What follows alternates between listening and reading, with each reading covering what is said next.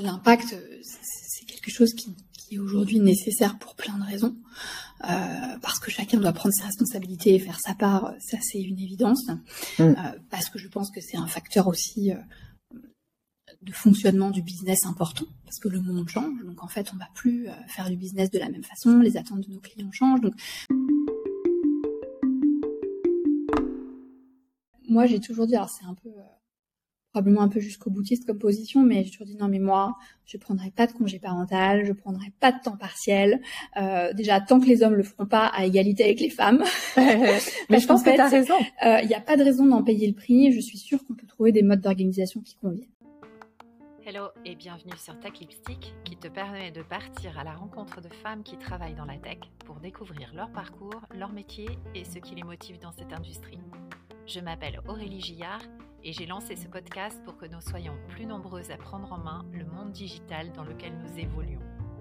Dans l'épisode d'aujourd'hui, je t'invite à la rencontre de Sophie qui a choisi de travailler sur la dimension humaine. Nous parlons bien sûr de sa société et de son poste actuel, de sa feuille de route pour avoir un impact positif, mais aussi d'indépendance financière et d'organisation pour gérer carrière et vie de famille.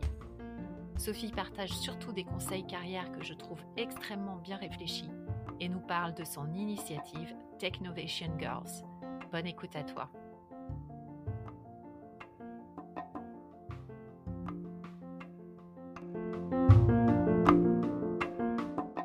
Bonjour Sophie, comment vas-tu?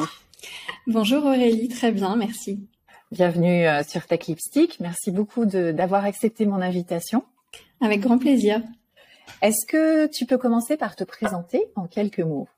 Euh, Oui, donc je suis Sophie Milosevic, j'ai 40 ans, je suis maman de trois enfants et je suis Chief Impact Officer chez Miracle.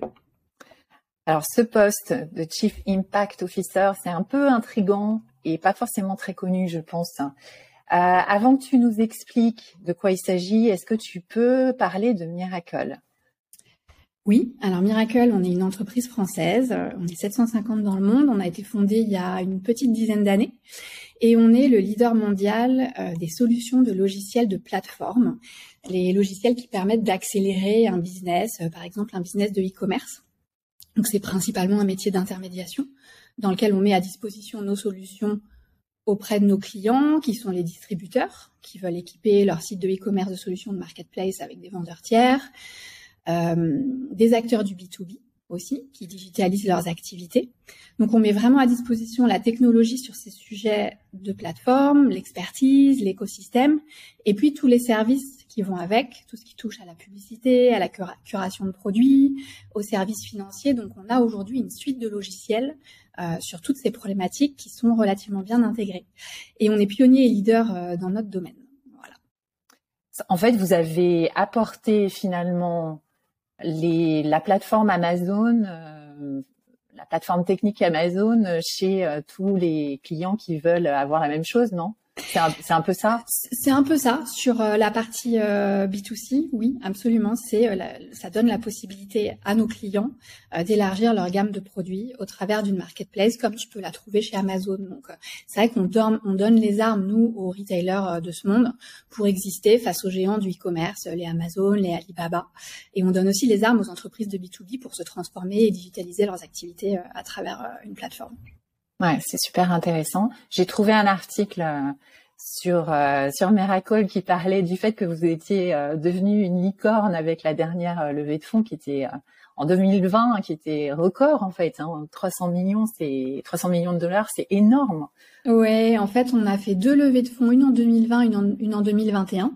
Celle de 2020 avait été très médiatisée parce que c'est ce qui nous avait permis effectivement d'atteindre cette valorisation de licorne. Euh, et puis on a relevé de l'argent euh, un an plus tard parce qu'on va dire que les, les perspectives et les tendances euh, sont bonnes. On a hmm. une profondeur de marché qui est assez, assez grande. donc on a derrière les fonds qui nous backent pour nous permettre d'atteindre nos objectifs et se donner les moyens. Ouais, c'est super intéressant et le e-commerce enfin continue. j'imagine les perspectives. Je, je regarde pas de près, mais j'imagine que les perspectives continuent à être de, de, la croissance euh, parce que ça rentre dans les habitudes euh, des consommateurs. Oui, le e-commerce continue à croître plus vite que le retail physique. Les activités de marketplace accroissent plus vite que le e-commerce. Donc, de fait, même dans une activité économique un peu ralentie de façon hmm. macro, euh, les, les, modes de consommation changent.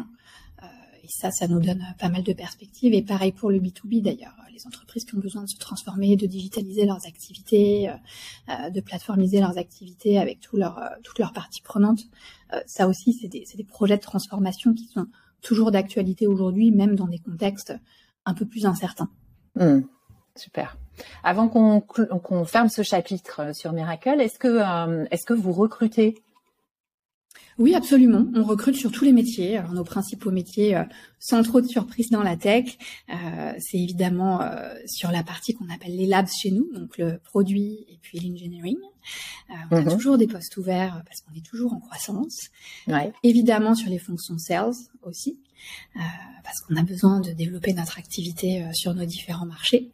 Et puis on peut avoir ponctuellement sur d'autres métiers des, des postes ouverts, mais c'est principalement sur ces deux deux métiers-là. Ok, super. Bon, à bon entendeur, salut. non, euh, c'est une, une, entreprise qui, qui, fait bon rejoindre, je pense, parce que euh, ce côté leader, pionnier, même si on reste une petite entreprise, il est hyper intéressant. Donc le projet reste encore très entrepreneurial. Mmh. Euh, et c'est une entreprise qui a beaucoup de qualités, avec des fondateurs qui ont beaucoup de vision. C'est une entreprise qui a une capacité d'adaptation énorme, euh, qui est dans une quête permanente de l'excellence, avec une vraie qualité de delivery. Donc euh, il y a beaucoup de choses à y faire et beaucoup de choses à y apprendre. Super. Donc, si on revient à ce poste de Chief Impact Officer, est-ce que tu peux nous expliquer en quoi ça consiste?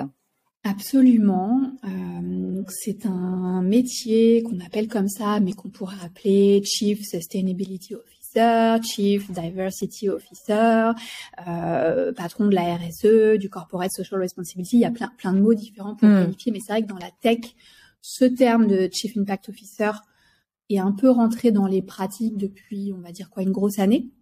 D'accord. Ah oui, c'est euh, vraiment récent. Ouais. Oui, le, le, le, terme en lui-même est, est, vraiment récent.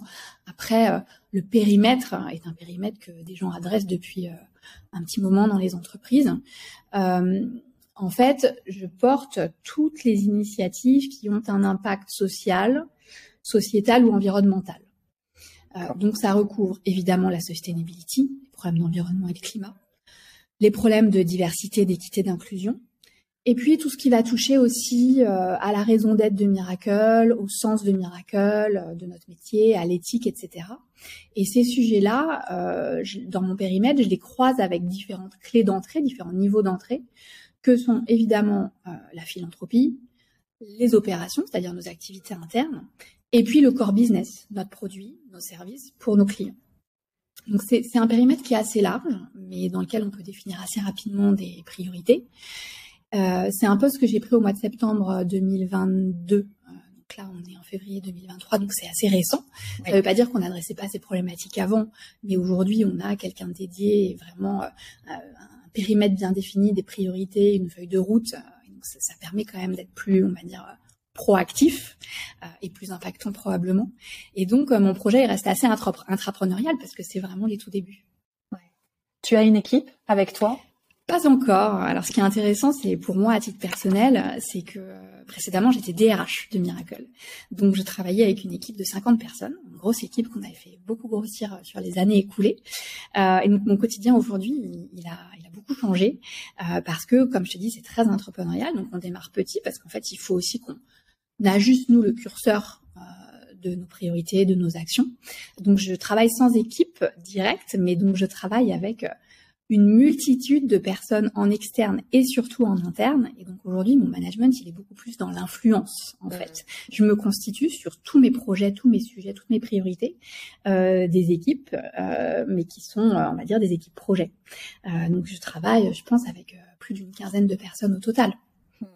J'imagine que vu les sujets que tu traites, écologiques, sociétales, les sujets de diversité, d'inclusion, tu n'as pas trop de mal à trouver des, volontaires en fait pour euh, t'accompagner, pour euh, travailler en mode projet justement. Non, c'est ça la beauté euh, de ce, je trouve, de ce rôle. Et moi, en tant que DRH, ça me parle, ancienne DRH, pardon, ça me parle beaucoup parce que euh, les sujets d'engagement, de, de, de, fédération, euh, des équipes, sont des sujets qui sont hyper importants dans une entreprise comme la nôtre, dans la plupart des entreprises d'ailleurs. Et en fait, l'impact, c'est clairement un levier d'engagement très fort pour les équipes, un levier de sens. Donc, au-delà du fait que moi, j'ai besoin d'eux, clairement. Euh, je, je, pense que c'est vraiment du donnant-donnant. Euh, j'ai besoin des équipes pour exister et donc euh, c'est important pour l'impact de mes projets. Et puis, euh, je sais que je, je, leur permets aussi de donner du sens à ce qu'ils font, plus de sens encore, que ça leur permet de dédier du temps à des sujets qui sont pas forcément les, les sujets du quotidien. Euh, donc ouais, c'est, je trouve que c'est une dynamique très vertueuse. Bien sûr, ouais. Est-ce que, euh, je sais pas, sans, sans, livrer des choses confidentielles, mais est-ce que tu peux partager un exemple d'initiative? Ah oui, il, y en a plein. En fait, on va dire sur, sur, les grands leviers que sont la diversité et puis euh, la sustainability, euh, je travaille à chaque fois sur trois axes. Ce que j'appelle take a stand, c'est-à-dire prendre position. Donc, comment on définit notre vision, nos engagements sur ces sujets-là. Euh, donc ça, c'est beaucoup de, de forme, on va dire, mais c'est mais c'est pas que de la forme, c'est aussi euh, euh, collaborer avec les équipes pour créer quelque chose qui parle à tout le monde. Donc il y a vraiment du collaboratif là-dedans. Après, il y a le pilier euh, raise awareness, donc c'est vraiment la sensibilisation. Comment on sensibilise à ces différents sujets les équipes. Par exemple, euh, sur les sujets du climat, on a lancé une initiative de fresque du climat en interne mmh. chez Miracle totalement en interne. On a fait un pilote euh, sur les derniers mois où on a fait passer 60 personnes à la moulinette et ça a très très bien marché. Les gens sont, ouais, les feedbacks sont hyper bons. Et donc en fait là, je vais étendre ce pilote à toute l'entreprise avec des animateurs internes. L'idée étant effectivement de, de, former des gens en interne à animer la fresque pour qu'ils puissent ensuite la déployer plus largement. Euh, sur la diversité, le awareness, c'est des programmes euh, de sensibilisation à des sujets comme le harcèlement, les biais, etc. Donc il faut L'idée, c'est de, de construire un, un, programme un peu, d'imbriquer des thématiques complémentaires pour euh, faire grandir les équipes sur ces sujets-là. Euh, et puis, il y a le troisième pilier qui est Take Action. Donc, c'est vraiment pour chacun les actions concrètes pour avoir de l'impact. Euh, sur la sustainability, bah, nous, en fait, on, on, a des, on a un engagement d'être neutre en carbone. Donc, euh, ça, c'est D'accord, c'est un peu qui est inscrit, euh, qui est inscrit quelque part euh, dans votre. Euh, c'est inscrit dans ce qu'on est en train d'initier comme politique de, de, RSE, on va dire, mais ça fait plusieurs années déjà, et c'est un mm. engagement qui est très fort. ça veut dire évidemment réduire, mais ça veut dire compenser aussi le reliquat de nos émissions avec des crédits qui doivent être de qualité. Donc il y a des choses, c'est pas simple aujourd'hui de trouver des, des, des, crédits pour pour offsetter qui sont qui soient de qualité.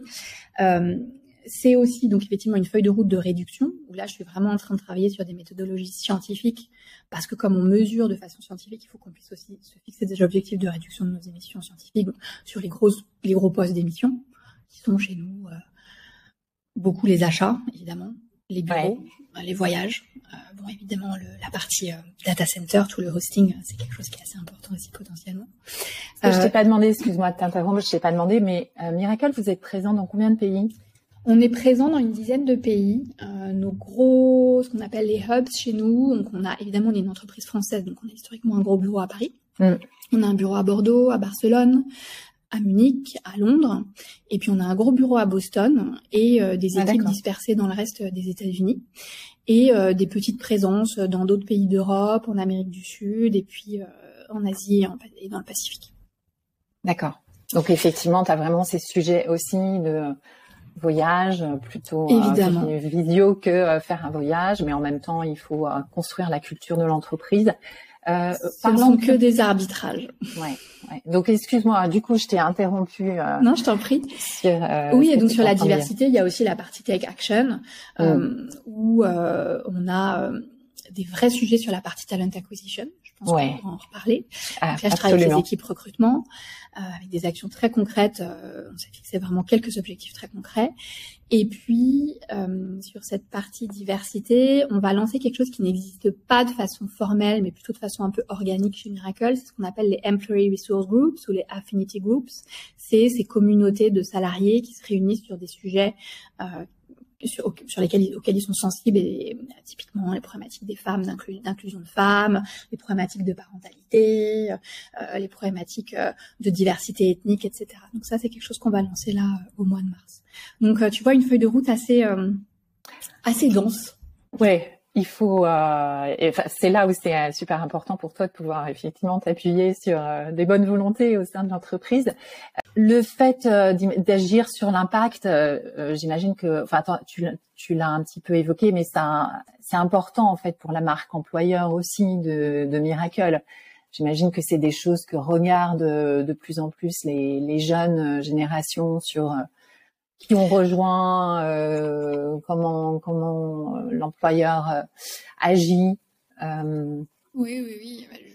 L'impact, c'est quelque chose qui qui est aujourd'hui nécessaire pour plein de raisons, euh, parce que chacun doit prendre ses responsabilités et faire sa part, ça c'est une évidence, mm. euh, parce que je pense que c'est un facteur aussi euh, de fonctionnement du business important parce que le monde change. Donc en fait, on va plus euh, faire du business de la même façon. Les attentes de nos clients changent. Donc quand tu regardes nos différents stakeholders, en fait, c'est important pour tout le monde. Et effectivement, sur la partie marque employeur, donc les, on va dire les parties prenantes que sont les candidats potentiels, les, les, les salariés chez Miracle, euh, c'est effectivement un élément d'attractivité et d'engagement, comme je te disais tout à l'heure, qui est très fort. Mm. Euh, donc euh, nous on le fait pour toutes ces raisons-là, de façon extrêmement pragmatique, en se disant voilà ça ça sert et ça nourrit plusieurs types d'ambitions, des ambitions mm. business, des ambitions de responsabilité pure et simple, des ambitions d'attractivité, d'engagement, euh, et euh, on essaie de le faire avec euh,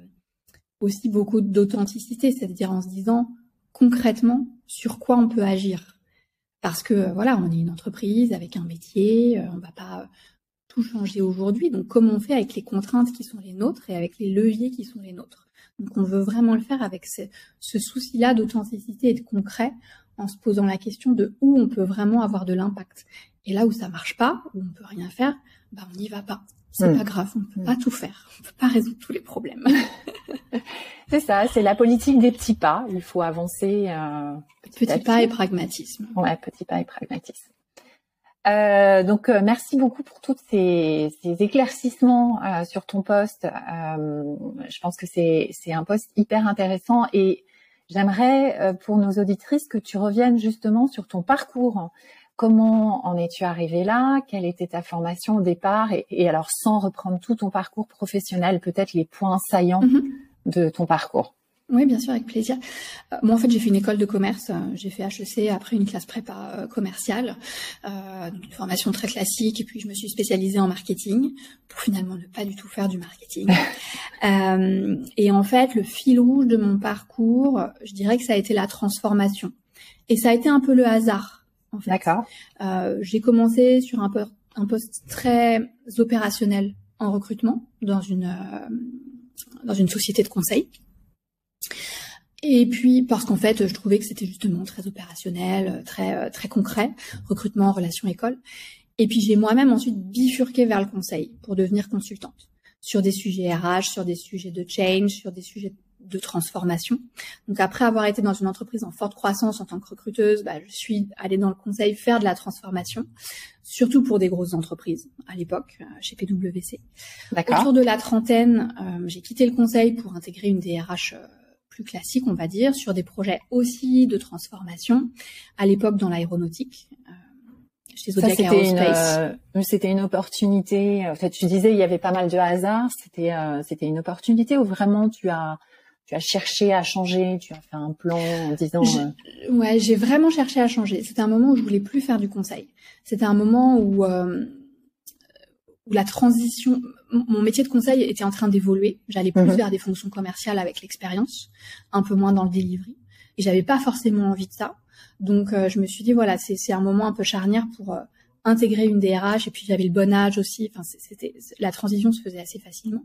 J'avais travaillé pour beaucoup de clients, beaucoup de grandes entreprises, donc la transition se faisait facilement dans des grandes grandes boîtes, grandes structures. Mmh. Mmh. Et c'est comme ça que j'ai rencontré Zodiac Aerospace, qui a été racheté par euh, Safran depuis, et que je bossais euh, dans une petite entité à la DRH Group euh, pour accompagner la transformation de l'entreprise sur les sujets RH.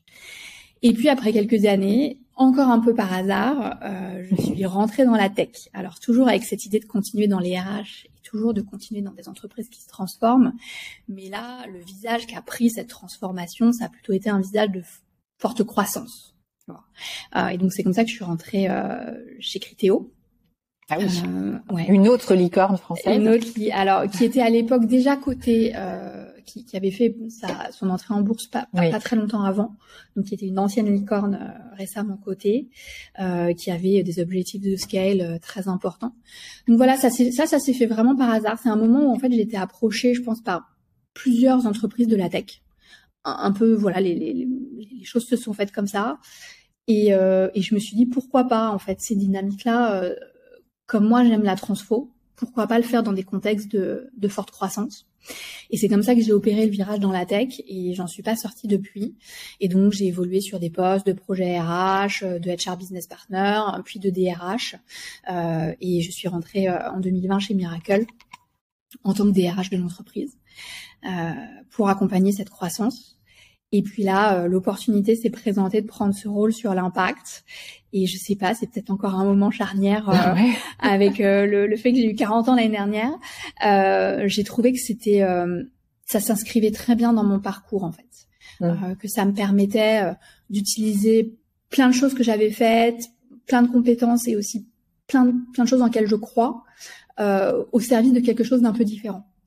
Euh, qui moi me permet peut-être de trouver encore plus de sens dans ce que je fais.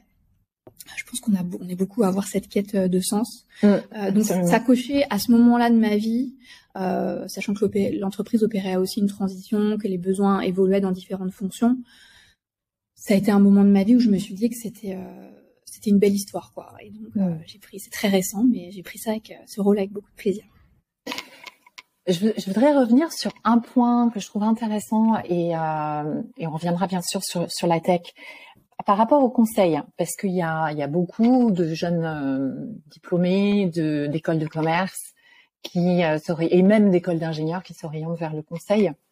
Et tu as touché quelque chose, je trouve, d'important à mentionner, c'est que effectivement, quand on monte dans euh, la hiérarchie des boîtes de conseil, on fait moins de projets et plus de commercial. En fait, on, finalement, on devient un super commercial pour euh, bah, aller chercher euh, des missions auprès des clients. Et mhm. ça, je suis pas sûre que ce soit quelque chose qui soit forcément connu ou perçu, euh, enfin, ou, compris peut-être par les jeunes qui démarrent dans le conseil. non, je pense que c'est un bon point. La plupart des gens qui démarrent dans ce métier n'ont pas cette conscience et, et, ils en prennent conscience progressivement au fur et à mesure de leur parcours. C'est vrai que le conseil, c'est un métier où tu démarres vraiment dans le projet, dans le delivery, et puis progressivement, tu gagnes en expertise, et, puis progressivement, on te demande de développer euh, des activités, des activités de l'entreprise, qui est normal. Donc en fait, progressivement, tu rajoutes des cordes à ton arc euh, entre le delivery, parce que tu continues à faire de la gestion de projet évidemment avec des équipes, dépendamment de la taille évidemment de, des projets, mm. euh, tu, tu gagnes en expertise, mais tu rajoutes aussi cette euh, troisième corde à ton arc qui est la partie commerciale. Et ça, ça se fait, je pense, pour une partie des gens, ça se fait assez naturellement. C'est-à-dire que si tu as cette fibre-là, ça pose pas de problème parce que c'est quand même très progressif. Hein. Donc, euh, je pense qu'il y a une bonne partie de la population pour qui ça pose pas de problème et ça se fait et les gens s'épanouissent là-dedans. Et puis, il y a forcément une partie des équipes qui n'ont pas cette appétence pour les, le développement commercial, pour la relation client, qui n'ont pas forcément aussi envie de vivre avec la pression euh, euh, du pipe euh, et des objectifs commerciaux. Et c'est vrai qu'il y a un moment donné où, dans ce cas-là, euh, t'as plus forcément nécessairement ta place dans l'entreprise, sauf à ce que la, le cabinet de conseil en question ait un, une trajectoire dédiée pour les experts. Ça, il y en a aussi. Euh, ça peut. gardent des gens très expérimentés pour leur expertise et leur capacité à apporter de la valeur sur les projets au-delà de la partie commerciale. Mais la grande majorité, effectivement, euh, le rôle euh, vient s'enrichir. Et si on n'a pas cette appétence-là, en général, c'est il y a un moment où il faut aller faire autre chose. Mmh. Et d'ailleurs, les, les, cabinets ont le même problème que dans la tech. Ils ont du mal à garder des femmes passé un certain stade. Ils ont du mal à avoir des femmes partenaires, des femmes euh, euh, voilà qui qui acceptent de rester dans dans un environnement. alors là, c'est pas c'est pas une question de commercial, c'est plutôt une question peut-être d'équilibre. de charge de travail. De charge de travail, d'équilibre. C'est vrai. Les choses évoluent quand même. moi, quand j'ai commencé à travailler il y a 16 ans, c'est vrai que dans les cabinets de conseil, quand tu regardais les pyramides, c'était c'était très équilibré euh, sur le bas de la pyramide et puis plus tu montais et effectivement moins tu trouvais de femmes et honnêtement au niveau partenaire quasiment pas. C'est ça. Euh, je trouve quand même qu'en 15 ans les entreprises ont fait des gros efforts et on voit et moi j'en connais, j'ai des camarades de promo euh, qui ont fait, qui font des beaux parcours dans le conseil, qui sont toujours 16 ans après, qui sont partenaires. Euh, et qui arrivent à trouver une forme d'équilibre. Alors évidemment avec des charges de travail qui sont importantes, mais j'en connais plusieurs qui ont fondé des familles euh, et qui arrivent à jongler entre la vie familiale et puis ce métier qu'elles aiment aussi. Euh, donc je trouve que les choses changent, mais ça reste effectivement euh, un enjeu. Euh, je pense que c'est effectivement, comme je le dis, pas du tout lié à la pression commerciale, c'est plus lié euh, au rythme de vie et, et, à la charge de travail et à une forme de pression euh, qui est exigé dans ces métiers-là, qui sont pas toujours compatibles avec une vie de famille et, que les femmes font des choix et des concessions euh, qui les amènent plus souvent que les hommes à quitter ce monde-là, euh, même si elles aiment ce métier. Mais bon, on en voit de plus en plus qui restent. Et il y a vraiment des gros efforts qui ont été faits. Et, d'ailleurs, c'est quand même. Euh, Est-ce qu'il n'y a pas de similarité avec la tech? Parce que on parle aussi d'environnement euh, où euh, bah, il y a quand même de la pression. Il faut aller très vite. Il faut euh, mettre à l'échelle le business. Toi-même, tu as tu as vécu ça avec les entreprises que tu as rejointes. Oui, alors c'est un tout petit peu différent parce que dans la tech, dépendamment des métiers, hein, mais quand même sur les métiers qui emploient le plus de personnes, on va dire les parties engineering, produits, les parties, euh, les équipes commerciales, euh, c'est vrai que le vivier déjà de candidats jeunes, on va dire relativement juniors, n'est pas très divers. Donc le problème, il est encore plus à la source que dans le consulting. Dans le consulting, mine de rien, euh, sur les profils les plus juniors, c'est quand même très mixte. Donc nous, le problème, il se pose euh, dès le début, quoi, dès le plus jeune âge. Donc je le perçois moins sur euh, le fait de, de, grandir, de gagner en seniorité et puis de plus reconnaître dans dans cette euh, dans ce type d'entreprise.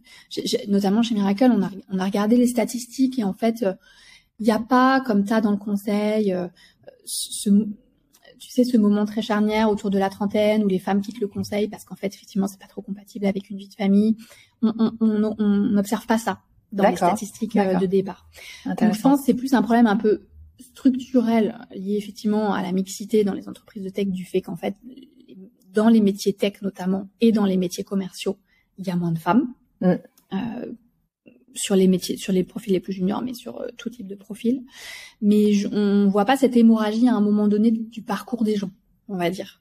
Euh, et, et, je trouve qu'il y a plein de femmes euh, chez Miracle. Tu vois, nous, dans nos, enfin, nos équipes de, de leadership sont quand même très très mixtes. Euh, on est, euh, on est même dans nos équipes de leadership, on a une proportion de femmes plus importante que euh, dans, la, dans l'entreprise plus largement. Donc on a quand même, ouais, on a quand même beaucoup de femmes, voilà, qui ont passé la trentaine, qui ont des familles, qui ont des, des contraintes importantes, hein, personnelles, et qui s'épanouissent dans l'entreprise. Je pense aussi que le fait que soit des entreprises où il y a quand même une forme de flexibilité, même, même si voilà, les attentes, les exigences sont importantes, même si la quantité de travail nécessaire pour avoir de l'impact et réussir, elle est importante. C'est des entreprises qui ont toujours eu une forme d'agilité et de flexibilité historiquement, qui je pense permettent une meilleure organisation. Et puis les choses se sont accélérées dans les dernières années, comme on le sait, euh, oui. fait de la crise du Covid. Donc je, je pense que cette souplesse-là, euh, elle, elle aide beaucoup. Moi, en tout cas, c'est comme ça que je l'ai vécu. Euh, moi, j'ai mes enfants, euh, mes trois enfants, alors que je, je, je, bossais quand même beaucoup dans cette industrie. Et j'ai toujours trouvé que même dans les moments où je travaillais beaucoup, j'avais cette faculté à m'organiser, à gérer les imprévus, euh, ce qui est peut-être un peu moins simple dans des entreprises, dans des industries plus traditionnelles, où en fait culturellement il y a peut-être une culture du présentiel un peu plus forte, tu, vois. Oui. Je, pense que cette souplesse là, elle, elle permet de s'en sortir et, je l'observe vraiment parce que je te dis, enfin on a des on a un nombre de femmes dans les équipes de leadership important et elles sont épanouies. Donc cette souplesse, elle passe par euh, l'accès au télétravail, l'accès aux outils, une certaine tolérance aussi par rapport oui, c'est ça. C'est-à-dire que c'est à la fois euh, des politiques euh, et puis des pratiques et de la culture. Donc oui, si tu as des politiques de télétravail, si on admet que les gens peuvent avoir des rendez-vous personnels dans la journée et que c'est OK, si effectivement tu as les bons outils pour permettre aux gens de travailler en asynchrone, de travailler de partout, ça change tout. Et puis après, effectivement, il y a, y a la dimension de culture, c'est-à-dire d'accepter que le travail se fait pas toujours de 9h à 18h30 ou 19h sans interruption. et ça, je pense que alors moi je l'ai beaucoup vécu parce qu'en fait j'étais consultante historiquement, donc en fait j'étais nomade. Moi j'ai toujours connu ce nomadisme, donc c'est assez normal pour moi. Euh, quand je suis rentrée dans l'aéronautique, j'ai bien vu qu'ils n'avaient pas du tout cette culture-là, et ça m'avait vraiment frappé d'ailleurs. Euh, alors qu'après quand je suis rentrée dans la tech, j'ai retrouvé cette souplesse euh, qui moi m'est assez nécessaire et qui je pense est nécessaire à toutes les femmes euh, qui ont des familles et d'ailleurs euh, aux hommes qui ont des familles aussi et qui veulent faire leur part. Ouais. C'est ça aussi. Et euh, mais oui, tu vois, moi qui suis plus âgée que toi, ma souplesse, je l'ai trouvée en fait en demandant un temps partiel. Et, et ça, c'était une bonne chose à l'époque, mais ceci dit, ça a un impact sur le salaire, ça a un impact éventuellement ça peut avoir un impact sur la progression. C'est euh, voilà, c'est quelque chose d'ailleurs dont je faisais pas du tout la publicité et j'ai des collègues qui réalisaient euh, même que tu étais à temps partiel, oui. c'est ça, parce qu'en fait mon, mon job je le faisais euh, sur quatre jours au lieu de cinq, mais c'était le seul moyen que j'avais trouvé pour avoir euh, la souplesse que moi je voulais avoir et là indépendamment de mon conjoint. Oui, je comprends. Et c'est vrai que jusqu'à récemment on l'a beaucoup vu. Euh, moi, sur la génération de ma mère, par exemple, qui est bien plus âgée que toi, euh, ça se faisait beaucoup. Et effectivement, tout le monde disait ah bah vous pouvez faire une croix sur votre progression. Enfin, c'était au moment de l'entretien où on se parlait, c'était c'était dit, c'était ah bah oui, absolument. Et, et, je pense que les choses ont changé. C'est vrai que moi, j'ai toujours dit alors c'est un peu euh, probablement un peu jusqu'au boutiste comme position, mais j'ai toujours dit non mais moi, je prendrai pas de congé parental, je prendrai pas de temps partiel. Euh, déjà tant que les hommes le feront pas à égalité avec les femmes. mais je pense que tu as raison. Euh, il n'y a pas de raison d'en payer le prix. Je suis sûre qu'on peut trouver des modes d'organisation qui conviennent. Et c'est vrai que c'est difficile, hein, c'est un énorme challenge. Honnêtement, travailler à temps plein quand tu as trois enfants, bon moi en plus c'est trois enfants en bas âge. Après, quand tu sors du tunnel de la petite enfance, je pense que les choses évoluent aussi, mais c'est difficile. C'est très difficile. Une gestion des priorités, une capacité à gérer les crises euh, euh, qui, qui, est importante. Et donc cette flexibilité et cette bienveillance, euh, elle est elle est fondamentale. Donc euh, moi, je, moi, je continue à dire non. Et parfois, il y a des jours où je me dis, oh, avec cinq jours de travail par semaine, c'est c'est compliqué. Il y a des soirs où je, je, je me dis non, mais comment je vais faire demain ou comment je vais faire après-demain. Et, j'y pense, j'y repense à cette histoire de temps partiel et je me dis mais non en fait parce qu'il y a une autre façon de faire. Et en fait, tu peux te reconnecter le soir, tu peux rebosser deux heures après le C'est les choses sont possibles. Ça, ça nécessite juste d'accepter de flouter un peu plus qu'avant les limites entre le pro et le perso. Faut pas que ça gêne. Moi, ça me gêne pas. Mais c'est arrivé, c'est ça, mais c'est arrivé euh, ça avec, euh, tu sais déjà, euh, voilà, le BlackBerry, euh, c'est arrivé avec. Ça, ça fait longtemps maintenant. Voilà, en fait, ça fait longtemps finalement que la frontière est brouillée, et c'est à chacun de trouver ses propres limites et de dire, bah non, moi par exemple, après après 19 h je réponds pas aux messages je les regarde mais je n'y réponds pas ou euh, de pas répondre le week-end ou des choses comme ça et ça effectivement euh, il y a euh... des limites et puis il faut que l'entreprise soit en capacité de les accepter mais je trouve quand même que c'est de plus en plus le cas quand même mmh, mmh. Euh, il y a des bonnes pratiques qui sont communes et partagées euh, on dit plus les choses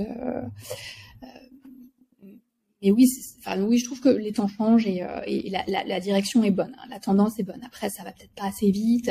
Après, c'est peut-être pas assez partagé par les hommes. Moi, je constate ça quand même un petit peu.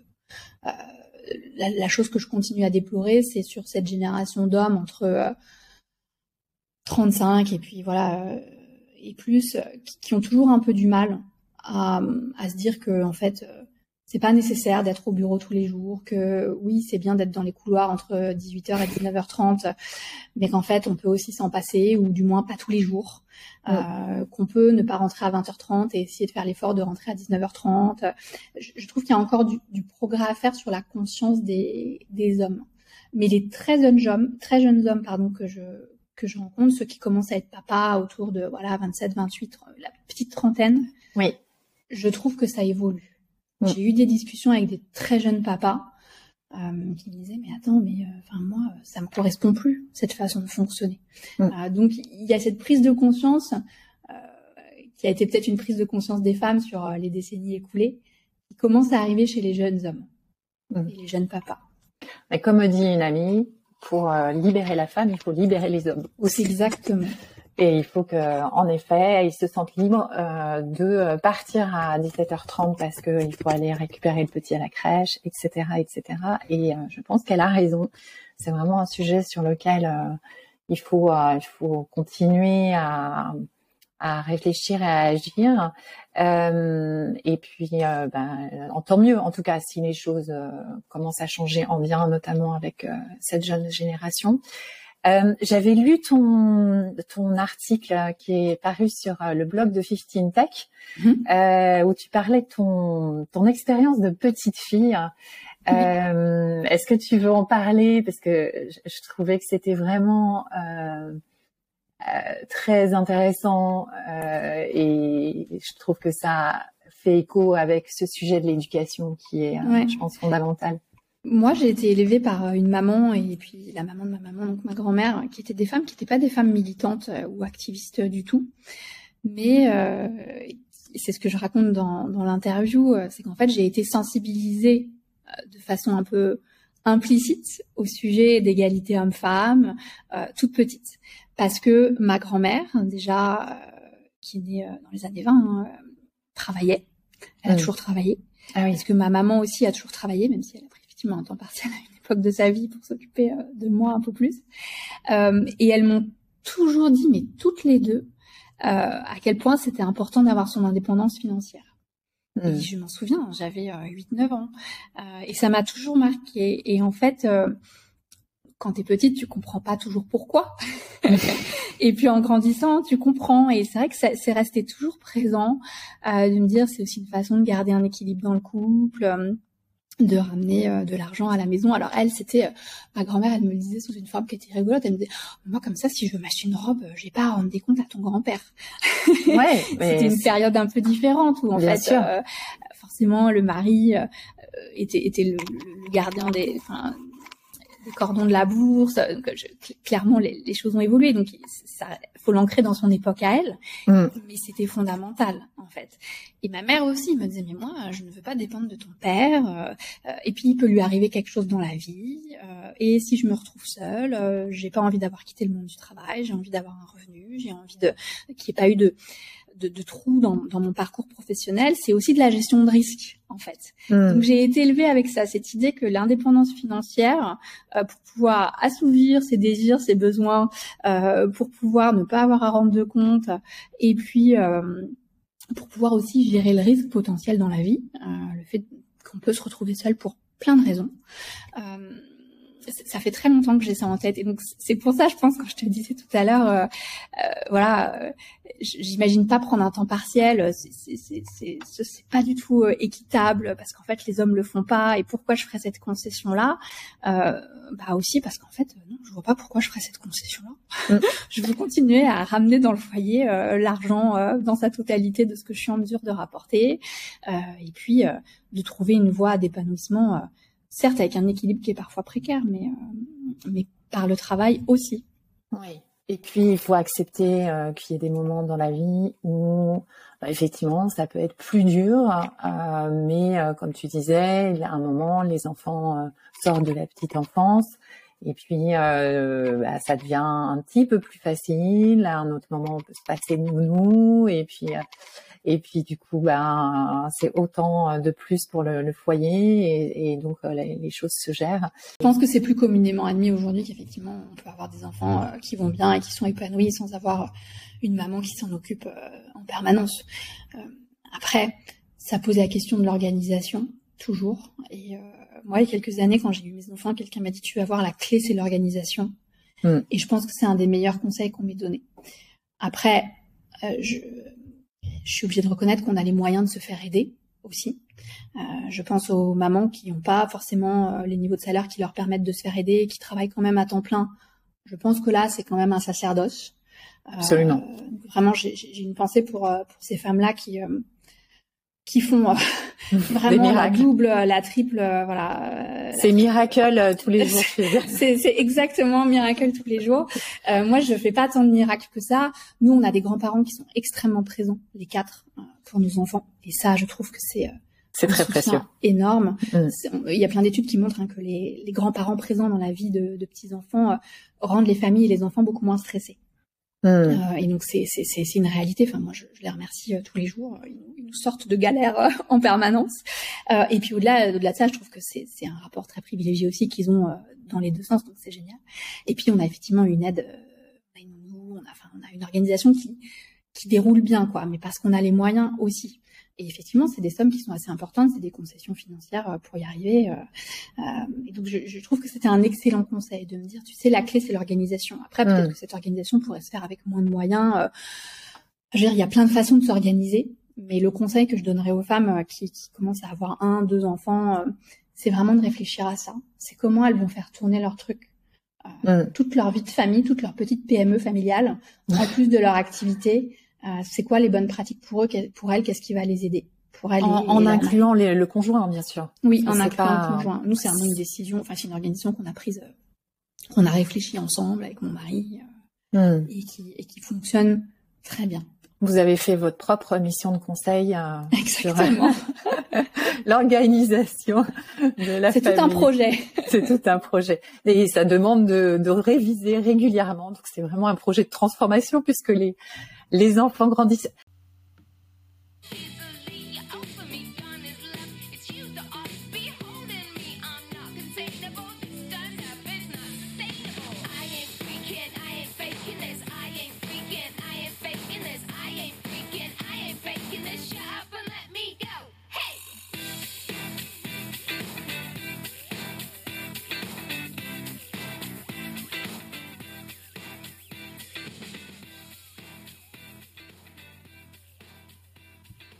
Revenons peut-être à des conseils carrière. Alors là, pour les, les, les plus jeunes, ceux qui, celles qui démarrent, euh, donc qui ont qui ont peut-être leur diplôme en poche ou pas tout à fait et qui se posent la question euh, de leur orientation. Donc si toi tu te reprojettes à ce moment-là, mm. euh, quels conseils tu peux leur donner euh, pour euh, bah, qu'elles envisagent euh, la meilleure. Ouais, j'ai réfléchi à cette question en préparant le podcast.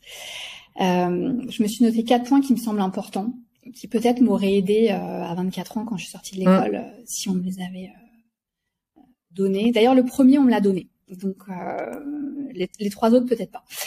Le, le, premier conseil, c'est il faut toujours demander ce que vous voulez, mmh. quoi que ce soit.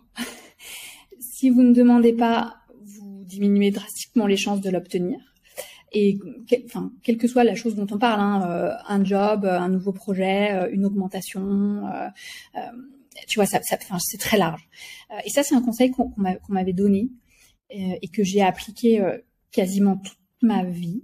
Mhm. Et c'est empirique, ça augmente les chances d'y arriver. c'est ne, pas hésiter. Sauf 100% que ça... des gagnants ont tenté leur chance. c'est ça. Sauf que ça coûte ça coûte beaucoup à la plupart des gens mmh. euh, d'aller demander, euh, je sais pas, une augmentation, euh, d'aller demander de travailler sur tel projet plutôt que tel autre dans le conseil, de demander de sortir d'un projet parce qu'on en a marre. tu vois, enfin, toutes ces petites choses qui sont des choses dont on se dit ah je vais embêter mon entourage, on n'a pas envie d'être le, grain de sable dans le dans le système. Mmh. Bah oui, mais en fait les promotions, hein, enfin moi, il y a des promotions, je les ai demandées, je sais très bien que je les aurais pas eues si je les avais pas demandées. Euh, et je les ai eus à chaque fois. Donc euh, ouais, mais vraiment c'est empirique.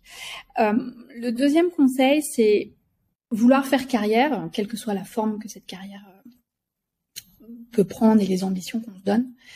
Il faut avoir conscience que ça va demander de la résilience. Une carrière c'est long. Euh, il y a des hauts, des bas. Il y a forcément des bas quels que soient ces bas, des moments où on se plaît moins dans ce qu'on fait, où on, a une sensation de vide, de perte de sens, des moments où on vit un petit deuil parce qu'on vous a changé votre boss, votre projet, votre machin. Il y a des moments où on se prend des claques aussi où on tombe. Euh, on a cru qu'on faisait bien, en fait, euh, bah non, on n'est pas, on n'était pas au niveau des attentes ou euh, les directions ont changé. Et, et, ça, ça nécessite évidemment de la remise en question, c'est-à-dire, bah si j'ai pas réussi, pourquoi? Enfin, il y a peut-être des choses que je peux améliorer, mais aussi c'est juste que c'est la vie. Et avoir cette conscience-là dès le début que ça va demander de la résilience, qu'on va tomber, qu'on va se relever, comme le proverbe tomber cette fois, se relever huit, euh, c'est hyper important.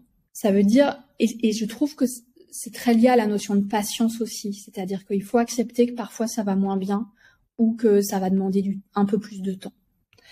Ça, c'est un conseil qui m'aurait beaucoup aidé. euh, si on me l'avait donné il y a 15 ans ou 20 ans. Euh, je l'aurais pas découvert par moi-même et j'aurais peut-être euh, certains traumas euh, qui seraient pas présents, tu vois. Excuse-moi juste de t'interrompre minutes. Est-ce que ça veut pas dire aussi savoir se pardonner à soi-même euh, sans remâcher comme ça ses échecs et euh, et, euh, et, ne pas en faire quelque chose qui en ne pas en faire quelque chose de plus important que ce qui n'est vraiment, notamment dans la tête des autres, parce que les autres sont pas dans ta tête. Non, c'est vrai. C'est vrai qu'on a souvent tendance à, à, monter son truc en épingle euh, et à projeter. Euh, c'est ça aussi, on projette aussi souvent sur les autres des pensées ou des considérations. Oui, se pardonner sans complaisance, c'est-à-dire se dire, euh, ça arrive d'échouer, ça arrive de pas être à la hauteur, ça arrive juste de pas être au bon endroit au bon moment ou de pas être la bonne personne pour le job. Tu, vois, oui, c'est sans complaisance et oui, c'est savoir effectivement se pardonner de pas être surhumain en fait et d'avoir des limites. Personne n'est parfait. Ce qu'il faut, c'est savoir être conscient de ses qualités, de ses compétences, et puis être conscient de ses limites. Je veux dire, moi, je le dis toujours, il n'y a pas de collaborateur parfait. euh, et bah, c'est comme ça. il n'y a pas d'être humain parfait. La perfection n'est pas de ce monde. Le troisième conseil que je m'étais noté, c'est euh, effectivement prendre du recul. Ça va un petit peu avec cette notion de résilience, hein, mais euh, et, de rapport au temps. Mm. C'est-à-dire que parfois, faut être patient. Faut attendre le bon moment faut attendre son tour, faut accepter de trépigner un petit peu. Euh, faut pas toujours penser que l'herbe est plus verte ailleurs. Euh, la réponse n'est pas toujours ailleurs, ou elle n'est pas toujours plus haut aussi, elle n'est pas toujours dans la promotion. Euh, donc cette capacité à prendre du recul euh, pour intégrer ces notions de temporalité, euh, le fait que les choses sont pas linéaires ou pas seulement dans la progression permanente, qu'il y a des accidents de parcours, c'est hyper important. Et quatrième point, euh, J'y réfléchissais hier parce que je, je, suis très fan de ce discours euh, de Steve Jobs qu'il avait délivré, euh, tu sais, à la remise des diplômes de Stanford en 2005. Mm-hmm. On mettra la, la référence. Voilà. Ouais, tu peux tu peux la mettre parce que c'est un discours qui doit faire un, petit quart d'heure. Très bien. Et qui est, je trouve, très inspirant. Il s'adresse à des gens qui sortent de l'école. Donc ont 23, 24 ans, ils vont démarrer leur carrière. Et en fait, et, on parle de quelqu'un qui a quand même alors après, qui peut être controversé comme personnage, mais qui a quand même très bien réussi et qui a, contribuer à construire une forme d'histoire. Euh, et, en fait, il, leur parle de connecting the dots, c'est-à-dire ce qui va être important pour vous, c'est de chercher du sens, évidemment, dans ce que vous faites. Euh, et ça ne veut pas dire la même chose pour tout le monde, mais c'est surtout que vous n'allez pas toujours trouver ce sens dans l'instant, mmh. et que c'est en vous retournant et en connectant les points de votre histoire. Et j'en reviens au point que j'ai développé précédemment, c'est-à-dire ce que tu peux demander, ce que tu demandes pas, euh, les moments où tu chutes et où tu te relèves, euh, tous les coups durs, euh, toutes les euphories, les moments d'euphorie, tout ça en fait euh, arrive pour des bonnes raisons. Et il dit voilà moi quand je me retourne sur mon, mon histoire et que je, je repense à mes coups durs et mes galères, je vois que tout est arrivé pour une bonne raison. Et, euh, et en fait, moi, j'ai fait cet exercice plusieurs fois dans ma carrière. Et c'est, euh, ça m'est d'une très grande aide. Euh, et donc, il y a des moments où je sais que j'ai le nez dans le guidon et j'ai du mal à trouver le sens. Où il y a des moments où je me prends une claque et je me dis mais pourquoi? Et qu'est-ce que j'ai fait pour mériter ça? Et en fait, le jour où je me recule et où je connecte les points, je me rends compte que tout est arrivé pour une bonne raison. et que tout ça a du sens et que je suis là aujourd'hui et je te parle et je fais ce que je fais et j'ai la vie que j'ai et qu'en fait c'est très bien comme ça et que ça serait pas arrivé sans les coups durs. Et ça, euh, c'est en lien avec cette problématique de prise de recul aussi, hein, mais euh, euh, je, trouve que c'est écouter ce discours et avoir conseil de ça et puis prendre le temps de temps en temps de se retourner, c'est génial. Moi, je le vois. Euh, vraiment, merci déjà pour euh, expliquer, euh, expliciter ces conseils si clairement. Et euh, je suis sûre qu'effectivement, ça, va être très précieux pour euh, des jeunes femmes qui, démarrent leur carrière.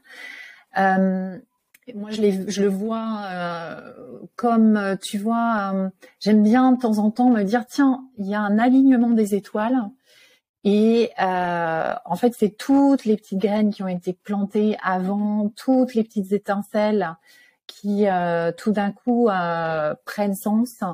Et parce que j'ai une vision aussi euh, très positive de la vie, et y compris, y compris les moments, comme tu dis, où j'ai chuté, où souvent je me suis dit, bah finalement, c'est un mal pour un bien, parce que euh, parce que j'en serais pas là si euh, bah effectivement si j'avais pas euh, dû partir de tel job à tel moment si j'avais pas eu euh l'opportunité aussi de, de, partir à tel moment et et je trouve que euh, c'est en tout cas ça aide de pouvoir voir les choses de manière oui positive en tout cas de se dire qu'il n'y a pas de choses par hasard alors bien sûr on parle pas de Enfin, il y a, on parle pas de gros problèmes de santé, on parle non, pas bien de sûr. gros problèmes familiaux, etc.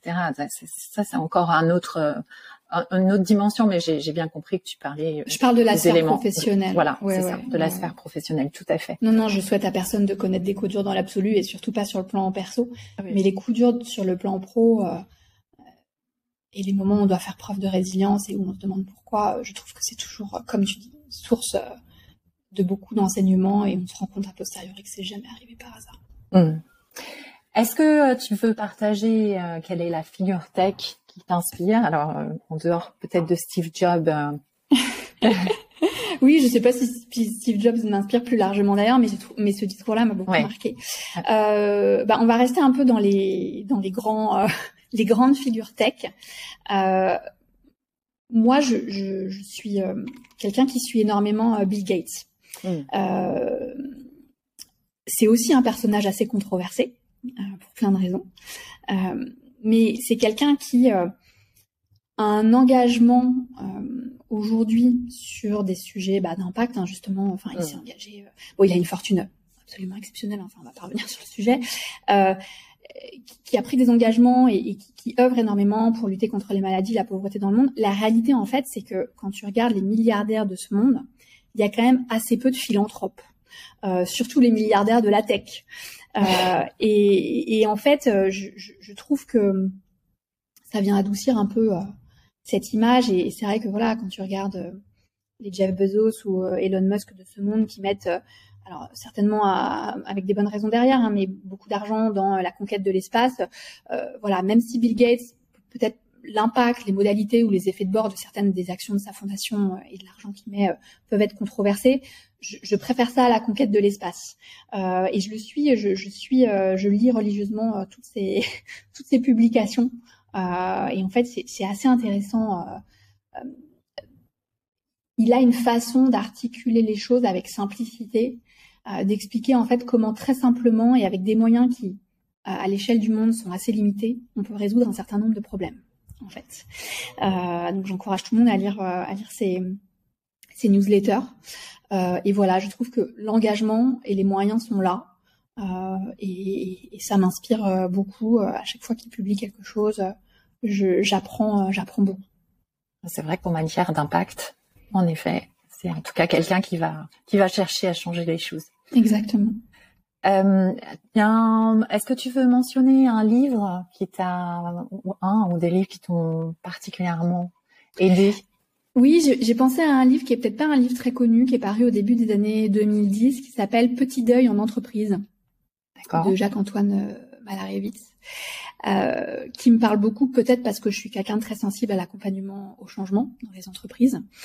Euh, et en fait, ça parle des bonnes pratiques en matière d'accompagnement des salariés afin de pas casser l'engagement des équipes quand il y a bah, justement des accidents de parcours départ d'un mmh. dirigeant, départ d'un chef, abandon d'un projet, euh, euh, fermeture d'un site, euh, parce qu'en fait, et je trouve que c'est une, une, une, sorte de métaphore assez intéressante. Enfin, et on, parlait des accidents de parcours tout à l'heure. Enfin, la vie en entreprise, c'est une multitude de hauts, de bas, d'accidents de parcours qui sont pas toujours de notre fait. Et donc, et c'est vivre effectivement avec un certain nombre de deuils en permanence.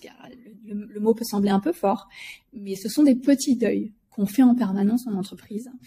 Et, et, je trouve ça intéressant d'en avoir conscience en tant que salarié ou chef d'entreprise, se dire que voilà, un parcours professionnel, c'est aussi une, une, succession de deuil notamment, mais pas que, euh, et qu'en fait, il y a des bonnes pratiques pour euh, pour accompagner ça. Et ce qui est amusant, c'est qu'en fait, tu peux aussi le mettre euh, en perspective sur des choses beaucoup plus micro, tu vois. En fait, il y a les, petits deuils, puis il y a les micro-deuils permanents aussi. changer de bureau, euh, changer de fauteuil. Quel euh. traumatisme Mais oui, mais oui, c'est un vrai traumatisme. Mais c'est c'est amusant parce que quand tu regardes les équipes, euh, voilà, on change d'outil, tout le monde râle. Donc en fait, c'est c'est vrai qu'il y a les entreprises sont en changement permanent, des petits, des moyens, des gros changements, et ça nécessite de s'adapter. Et il faut l'accepter et, et, avoir cette vision-là du fait qu'il faut faire son deuil, sa petite courbe du deuil à chaque fois. Euh, je trouve ça intéressant d'en avoir conscience pour le vivre le mieux possible. Hmm.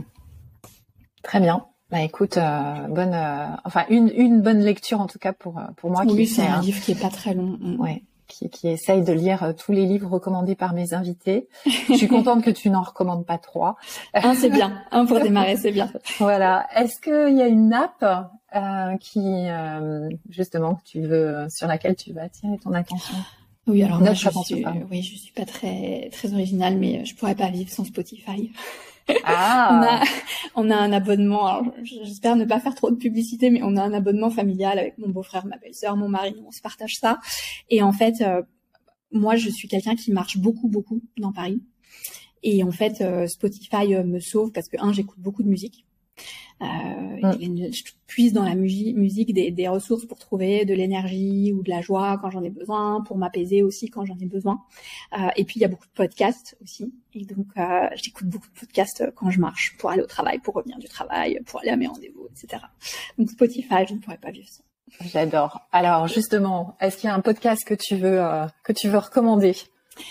Oui, alors euh, il y a un très bon podcast euh, sur euh, le sujet du réchauffement climatique qui s'appelle Chaleur humaine. D'accord. qui est. Je connais pas. Oui, c'est proposé par quelqu'un qui s'appelle Nabil Wakim et par la rédaction du journal Le Monde. Hmm. et il y a toujours des invités experts dans hmm. chacun des, des épisodes. c'est super didactique, c'est très bien documenté et t'apprends vraiment beaucoup. Euh, c'est des sujets très variés autour du réchauffement climatique et je le conseille vraiment. Génial. Euh, enfin, la dernière chose que j'aime bien demander à mes invités, c'est les, la cause euh, pour laquelle elles sont engagées. Alors, ça peut être une association, une communauté dont tu fais partie, une cause que tu soutiens. Ouais, j'ai récemment créé début 2023, donc c'est très récent, avec trois autres personnes euh, une association qui s'appelle Technovation Girls, qui est en fait le chapitre français qui n'existait pas en France d'une association euh, américaine qui existe depuis une quinzaine d'années et qui est présente dans 120 pays mais qui n'existait pas en France, tu vois. Eh ben, euh, on s'est dit qu'on allait ah qu'on allait changer ça et combler le trou dans la raquette. donc Technovation Girls, c'est un tout simplement un programme éducatif pour les jeunes filles, pour les jeunes filles de 8 à 18 ans. Euh, et c'est un programme qui touche au sujet de technologie et au sujet d'entrepreneuriat aussi. Donc l'idée, c'est que tous les ans, il y a euh, ce challenge international euh, qui permet aux jeunes filles de travailler sur l'identification, la création d'une application mobile pour résoudre un problème de société qui a un sujet d'impact derrière euh, aussi. Euh, et puis, euh, c'est un mélange à la fois de cours, donc il y a vraiment une partie vraiment D'accord. Ah oui. pédagogique, et puis de travail pour sur plusieurs semaines, hein, sur trois mois, pour créer, pour faire de l'idéation, pour créer l'application. Donc, on leur enseigne des bases de code, d'intelligence artificielle, etc. Euh, et puis pour aussi apprendre à pitcher euh, leur, leur projet, mmh. c'est-à-dire vraiment euh, comprendre quel est le marché, les notions de marketing autour de ça, euh, faire un pitch, et donc après il y a tout un tas de livrables à rendre qui peuvent être techniques et, plus marketing. Et donc je trouve que c'est très complet. moi, je, je, suis assez sensibilisée aux problématiques des femmes dans la tech, évidemment, mais plus largement en fait. Je trouve que moi, par exemple, je me suis jamais posé la question dans ma vie d'être entrepreneur parce que je viens d'une famille de salariés. Mais peut-être que si j'avais été jeune fille euh, sensibilisée à l'entrepreneuriat, euh, les choses auraient été différentes en fait. Et je trouve qu'on peut élever les consciences aussi sur ces sujets-là euh, très tôt. Donc en fait, on a vraiment cette problématique de tech, on a cette problématique d'entrepreneuriat. L'idée c'est aussi de donner confiance, de permettre le travail en équipe. Donc on, on, constitue des jeunes filles, des groupes de jeunes filles entre deux et cinq personnes qui travaillent euh, sur un, sujet commun. Euh, et donc voilà, on fait notre notre dry run cette année. c'est la, la première première euh, édition du programme en France. Parce que, euh, excuse-moi, euh, c'est génial et bravo en tout cas pour cette initiative. J'adore, moi je, je, je, partage complètement le fait qu'il faut commencer très tôt.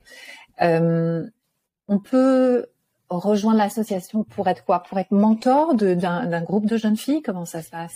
Oui, en fait, euh, il y a différents types de profils. Donc, effectivement, on recrute des jeunes filles. Euh, là, le recrutement pour la session actuelle est fermé, mais euh, on, va, on, va, commencer à beaucoup préparer la session 2024. et puis, pour s'investir dans l'association en tant qu'adulte expérimenté, il y a deux façons. Nous, on est quatre au bureau à avoir fondé et puis on cherche des volontaires pour nous accompagner dans nos projets. Donc nos projets de recherche de partenariat, nos projets, nos projets de, de, de d'accélérer le recrutement des jeunes filles, euh, euh, enfin tout, tout, ce qui touche à la vie d'une association. Donc ça, on cherche des volontaires et qui peuvent s'investir plus ou moins d'ailleurs. Hein, le degré d'investissement peut être très variable.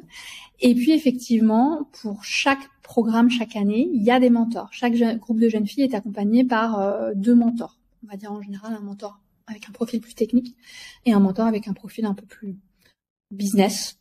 Euh, et donc ça, c'est une opportunité euh, de s'investir de façon plus ponctuelle dans l'association sur un programme sur une année. c'est formidable. Bien sûr, on, on taguera euh, l'organisation quand euh, merci quand on fera la publication euh, de l'épisode. En tout cas, Sophie, merci mille fois pour ton temps, ton témoignage. Hyper inspirant et bah écoute, je te souhaite plein plein de réussite dans ton ton poste actuel et puis pour cette mission de Technovation Girls.